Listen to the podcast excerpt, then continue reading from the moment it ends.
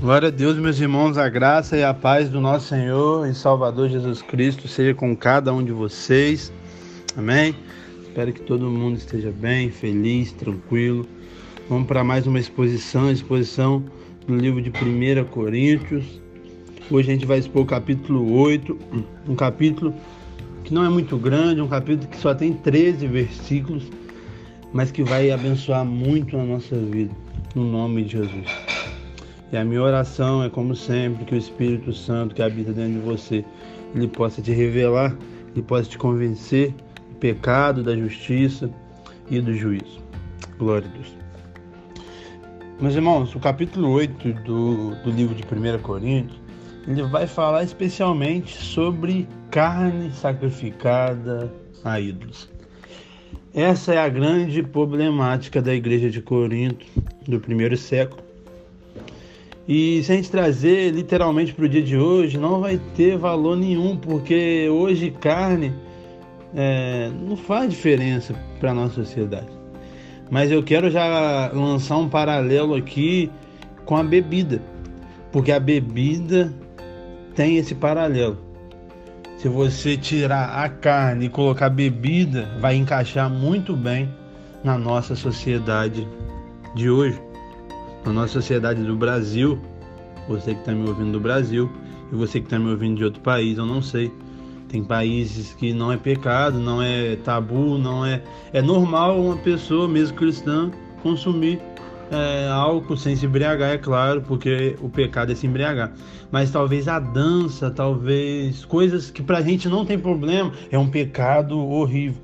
Então, cada cultura cada região vai ter coisas que vai ter mais problemáticas, com, é, discussões, tudo engloba é, a sociedade que vivemos, porque é, eu posso até falar mais para frente sobre a questão da bebida alcoólica, na minha opinião, é, mas no Brasil eu até entendo essa problemática, porque aqui todo mundo, infelizmente, tem na família um alcoólatra, alguém que perdeu tudo, alguém que machuca as pessoas.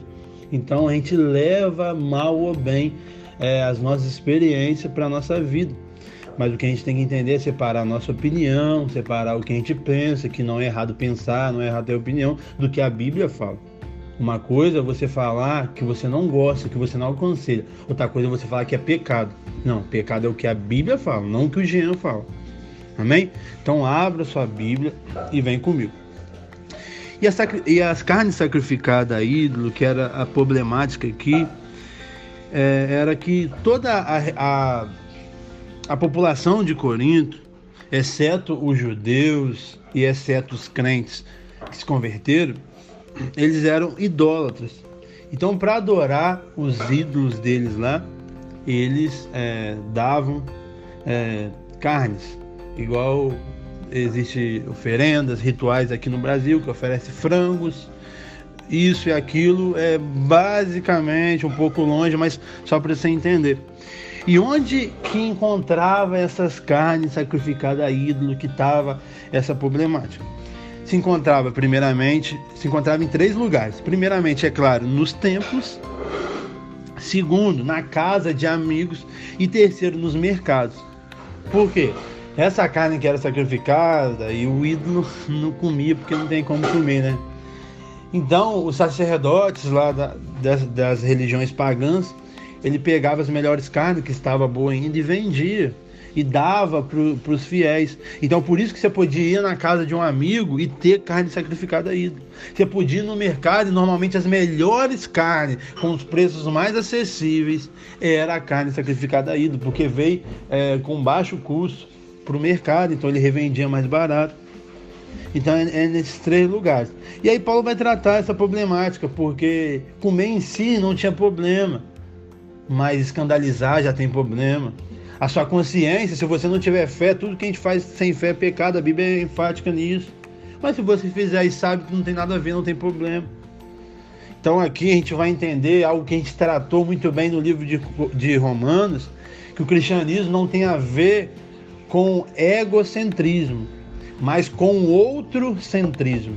Não é o nosso ego, não é o nosso eu que está no centro, e sim é o outro que está no centro. O maior no cristianismo é aquele que serve. Aqui no primeiro versículo você vai entender sobre o saber, o que, que o saber produz e o que o amor produz. O amor tudo sofre, então o amor vai abrir mão de algo lícito pra, pela vida de um irmão. Por isso que quando alguém dentro dos relacionamentos, do casamento, entende o que é o amor, o casamento vai dar certo, o relacionamento vai dar certo. Porque um vai querer agradar o outro mais do que o outro e essa essa guerra entre aspas vai ser muito benéfica.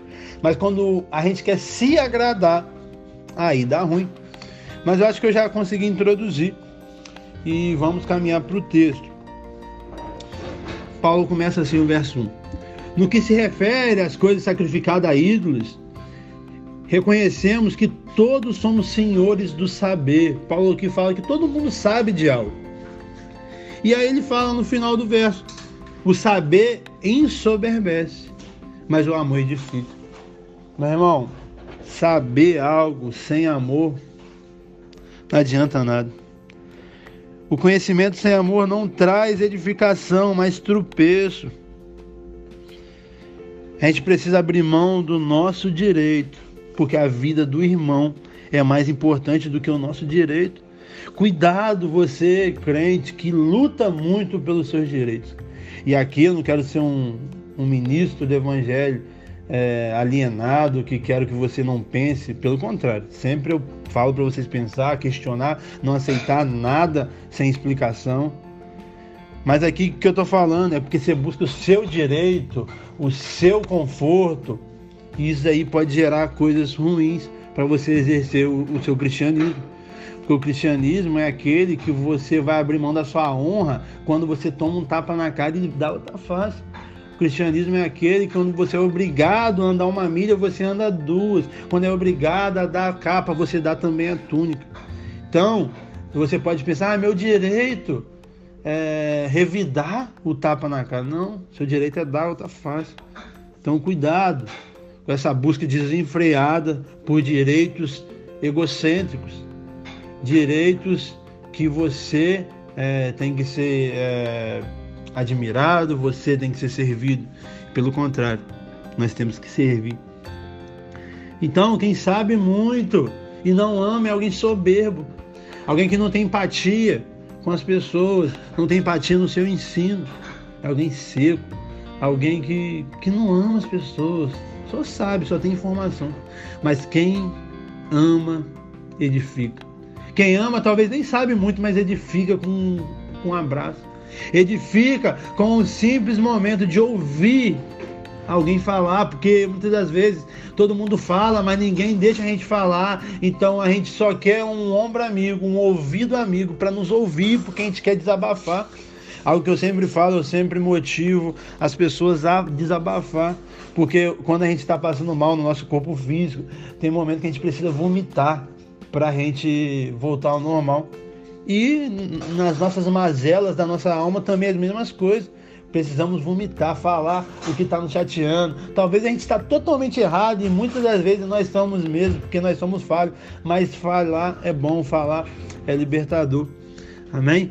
Então, quem ama talvez não sabe muita coisa, mas edifica mais do que quem sabe muita coisa sem amar. E aqui, mais uma vez, sendo claro com vocês, eu não estou falando aqui contra o, o ensinamento, quanto o conhecimento, porque eu ia ser um hipócrita, porque eu amo conhecimento. Eu estou trazendo conhecimento para vocês mediante esses áudios, mas não é só sobre conhecimento.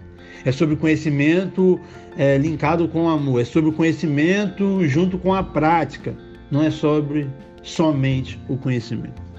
Amém? Verso 2: Se alguém julga saber alguma coisa com efeito, não aprendeu nada como convém saber. Quem é soberbo, eu sempre falo isso, vocês que nos acompanham sabem, é, soberbo e cristianismo não combinam, meu irmão. O cristianismo quebra no meio soberbos. O cristianismo quebra o nosso orgulho, quebra a nossa honra. O cristianismo quebra tudo. Não existe cristianismo e soberbo. As duas coisas não têm como caminhar junto. Verso 3: Mas se alguém ama a Deus, esse é conhecido por ele. Como eu falei, o crente maduro não é regido pelos seus direitos, mas pelo amor. O verdadeiro conhecimento produz humildade. e não arrogância. Quanto mais humildade você vê em alguém, mais ele sabe verdadeiramente. Quanto mais arrogante a pessoa é, pode saber que ela não sabe nada. Sabe nada. É um ignorante, infelizmente. Outro título de introdução aqui, já dentro né, da nossa exposição, que eu esqueci de falar, é que na, na igreja de Corinto, nessas narrativas, é, tinha rivalidades. Mais uma vez, essa igreja tinha rivalidade. Lembra? Quando um falava que era de Paulo, outro de, outro de Paulo, outro de, de Ceifas. Então, eles gostavam de rivalizar, porque a cultura do mundo, como eu expliquei para vocês em outros capítulos, estava entrando na igreja. E aqui não era diferente. Existia dois partidos dentro da igreja. O primeiro era os que se abstinham de tudo, de tudo e era legalista. Ficava vigiando e fiscalizando os outros. Então eles se tornaram, se tornaram vegetarianos para não cair no perigo de comer a carne sacrificada ao ídolo. Então, para não ter é, o perigo de comer uma carne no mercado, uma carne na casa do amigo, ele já cortou e não come mais carne em lugar nenhum. O segundo é os permissivos. E eles também eram libertinos, liberais, que eles não importava o lugar, a circunstância, ele comia carne sem qualquer peso na consciência. E também era ruim, porque a aparência do mal é pior do que o mal. Então eles foram de um extremo para outro. E sempre quando tem problema tratado nas escrituras, ou na nossa igreja hoje, é o que? Com extremismo. O extremo não é um bom lugar, meu irmão. O lugar bom é o lugar do equilíbrio. Amém? Conhecimento com amor. Vamos ser equilibrados, por favor. Verso 4, verso 4 no tocante à carne sacrificada a ídolos, sabemos que o ídolo em si mesmo não é nada. E no mundo que não há senão um Deus. Então o ídolo não tem nada, ele é só uma estátua lá, não faz diferença nenhuma. Paulo aqui é enfático. Porque ainda que há também alguns que se chamam deuses, quer no céu, quer na terra, como muitos deuses e muitos senhores. Todavia, verso 6: Para nós há um só Deus, o Pai, de quem são todas as coisas, para quem existimos, e um só Senhor, Jesus Cristo, pelo qual são todas as coisas é, por Ele.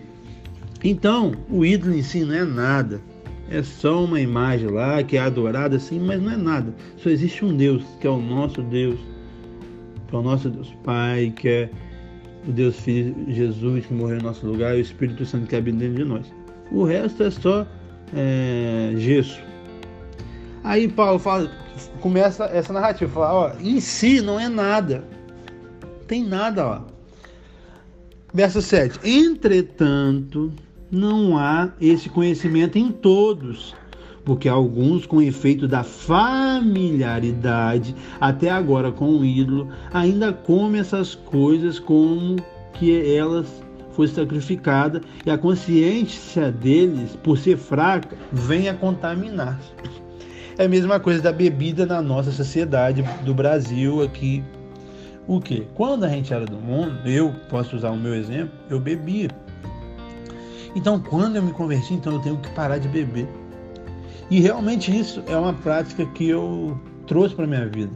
Eu fui liberto do álcool, então eu não botei nunca mais álcool na minha boca e eu não quero botar mais.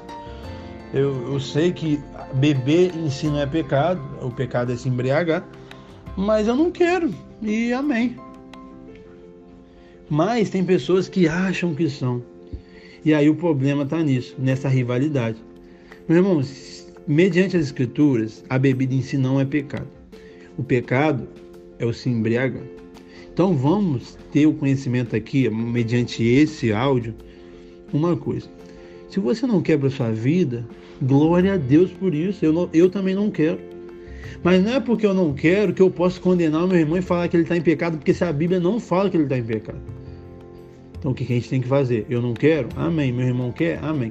E irmão que quer, que está me ouvindo aqui, seja maduro entenda que até a gente enraizar isso vai demorar muito ou talvez a gente nunca vai conseguir, por causa de vários fatores que eu citei no, no, no, no começo, como a gente veio do alcoolismo, como a gente tem tios, primos, pais que são alcoólatras e que destroem as famílias, pessoas que bebem, saem com o carro e bate e mata pessoas. Então, eu acho que é difícil todo mundo ter esse pleno conhecimento, porque também sempre vai ter neófito na fé. Então, você que bebe, sabe que não tem problema, bebe em casa. Você e sua esposa, com sabedoria, sem se embriagar, é claro, porque já aí já se torna pecado. Precisa você postar que está bebendo, não precisa você beber num bar, entendeu? Então é só ser sábio, é só meditar nas escrituras que ela tem resposta para tudo. Amém? Verso 8: Não é a comida que recomendar a Deus, pois na... olha que coisa interessante, pois nada perdemos se comemos e nada ganharemos se comemos, nada perdemos, meu irmão, se a gente não beber. E a gente não vai ganhar nada se a gente beber também. Tem essa maturidade, entender que não é sobre ser mais santo ou sobre ser menos santo. É sobre algo normal do dia a dia. E é isso. A gente só tem que ter sabedoria. A gente só tem que ter humildade. A gente só tem que colocar o outro acima do eu. Se todo mundo entender isso, é, seria muito mais fácil. E aí, quando Paulo fala aqui no verso 7 ainda, que eu, que eu deixei de citar, sobre a consciência deles é fraca. É, consciência, eu já falei várias vezes, no capítulo 1 de Romanos, é, Paulo fala sobre isso, né? Mas a consciência é o tribunal interno onde as nossas ações são julgadas, aprovadas ou condenadas. Nós temos essa consciência. E a consciência, meu irmão, ela depende do conhecimento. E uma consciência fraca é resultado de uma fé imatura. E esses irmãos, ele tinha essa fé imatura, essa consciência fraca. Por quê? Porque talvez eles eram neófitos na fé. E aí que tá, como a gente viu no livro de Romanos, o crente maduro, o crente que sabe, ele vai cuidar do imaturo. O fraco vai, o forte vai cuidar, cuidar do fraco. Para o fraco não cair, porque o forte não cai sobre isso. Bebendo ou não, comendo ou não, ele não cai. Mas o fraco cai. Em que, que o forte vai fazer? Talvez deixar de comer, deixar de beber por amor ao fraco. Meu irmão, um irmão, uma vida, vale mais do que eu beber ou comer alguma coisa. Entenda isso, uma vida vale mais do que direitos, do que legalismo para fazer. Ah, não é pecado, tá bom, mas você pode deixar de fazer para amar seu irmão, para o seu irmão não cair até você conseguir sentar e conversar e explicar para ele que não é pecado? Você prefere fazer, não, vou fazer sim, e é isso, ele que é burro, ele que, que não tem conhecimento, o problema é dele. Não, não é sobre isso. Cuidado com seus direitos excessivos, que pode machucar pessoas, que pode ferir pessoas, que pode dividir. Se todo mundo entender isso, nas igrejas as coisas vão mudar. E a gente vai avançar para um lugar melhor. Verso 9. Vede, porém, que essa vossa liberdade não venha de modo algum ser tropeço para os fracos. É isso que eu acabei de falar. Não é sobre poder ou não.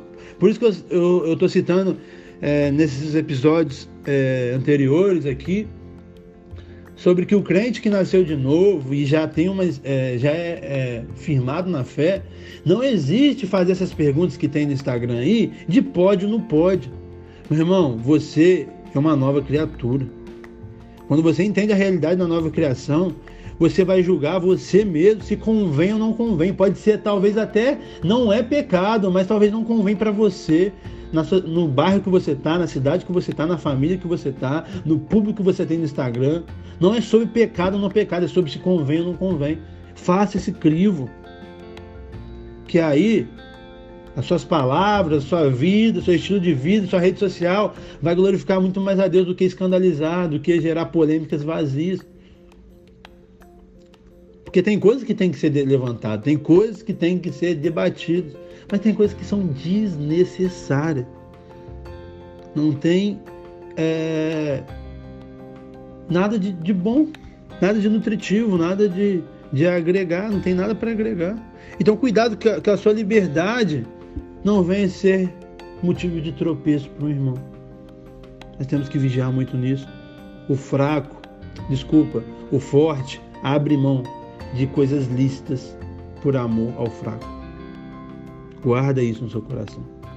Verso 10, estamos caminhando para o final já. Porque se alguém te vir a ti, que és dotado do saber, a mesa em templo de ídolo não será a consciência do que é fraco, induzida a participar das comidas sacrificadas a ídolo. Meu irmão, é... se alguém me vê, eu, que eu explico para vocês as escrituras. Se alguém me vê, eu que explico para vocês as escrituras. E eu não sou melhor que alguém, que ninguém, mas eu Talvez eu seja um pouquinho, por isso que eu ensino, né? Para você ensinar, você tem que saber. Se vê eu sentado num bar bebendo, a pessoa vai querer não ir lá perguntar para mim se pode ou não pode. Ela vai querer ir lá no outro balinho, encher a cara e cair lá no chão. Você tá entendendo? É isso que Paulo tá falando aqui na carne é, sacrificada a ídolos. Comer em si não tem problema. Nem tá no tempo tem problema. O problema é as pessoas que não têm esse conhecimento ver isso. E mediante ela ver, ela não vai saber como ela vai fazer. Então abre mão de direitos, abre mão de coisas lícitas por amor ao próximo. Tá bom? Verso 11. E assim, por causa do teu saber, perece o irmão fraco pelo qual Cristo morreu. Viu? Eu sei demais, eu sei que não é pecado beber, eu sei que não é pecado dançar, eu sei, eu sei. Quem não sabe se dane. Não, não é sobre isso, meu irmão. Se você sabe, glória a Deus porque você sabe. Mas abra a mão por amor ao próximo. E eu não estou falando para você parar de fazer. Porque se não é pecado, você não precisa parar de fazer em si. Mas saber onde fazer, quando fazer, sem holofotes. Principalmente faça na sua casa, onde está só você sua família, se não tiver problema, sua esposa. Para que você tem que fazer fora? Parece que é para provocar as pessoas, parece que é, é para se aparecer, parece que é para irritar as pessoas. E isso você não está sendo um cristão genuíno. Você está machucando as pessoas. Verso 12: E deste modo pecando contra os irmãos, golpeando a consciência fraca. É contra Cristo que pecais, meu Deus. Agora você entende que não é sobre ser pecado ou não ser pecado? É sobre escandalizar ou não escandalizar alguém, talvez um religioso, talvez um neófito, não sei. Mas, meu irmão, abra a mão do seu direito. Porque se você fazer essa pessoa se escandalizar, você fazer essa pessoa pecar, você está pecando contra Cristo. A Bíblia é clara isso. Então, não precisa parar de fazer algo que você é, sabe que não é pecado, você tem o conhecimento porque você estudou. Não precisa parar de fazer algo, mas abra a mão, talvez, se for algo muito visível. E se não for algo visível, for algo que dá para fazer você na sua casa, sem holofotes, faça, mas sem holofotes. E verso 13, para a gente finalizar. E por isso, se a comida serve de escândalo ao meu irmão, nunca mais comei carne para que não venha escandalizar. Você está entendendo que não é sobre ser pecado não ser pecado, porque próprio Paulo falou que não era pecado comer. Mas ele falou: se serve de escândalo, nunca mais come. Meu irmão, se serve de escândalo, você beber até na sua casa, nunca mais beba. Se serve de escândalo, você dançar, sei lá, você fazer qualquer coisa, nunca mais dança. Entenda que, dependendo dos seus direitos, a vida do próximo é mais importante do que você acha, do que o seu direito, do que o seu conhecimento. E entenda que o saber ensoberbece, mas o amor edifica. O, o saber ensoberbece porque você vai falar assim: eu sei, eu estudei, e essa pessoa não estudou, ela é neófita, ela tem que estudar mais a Bíblia, mas não é assim, meu irmão.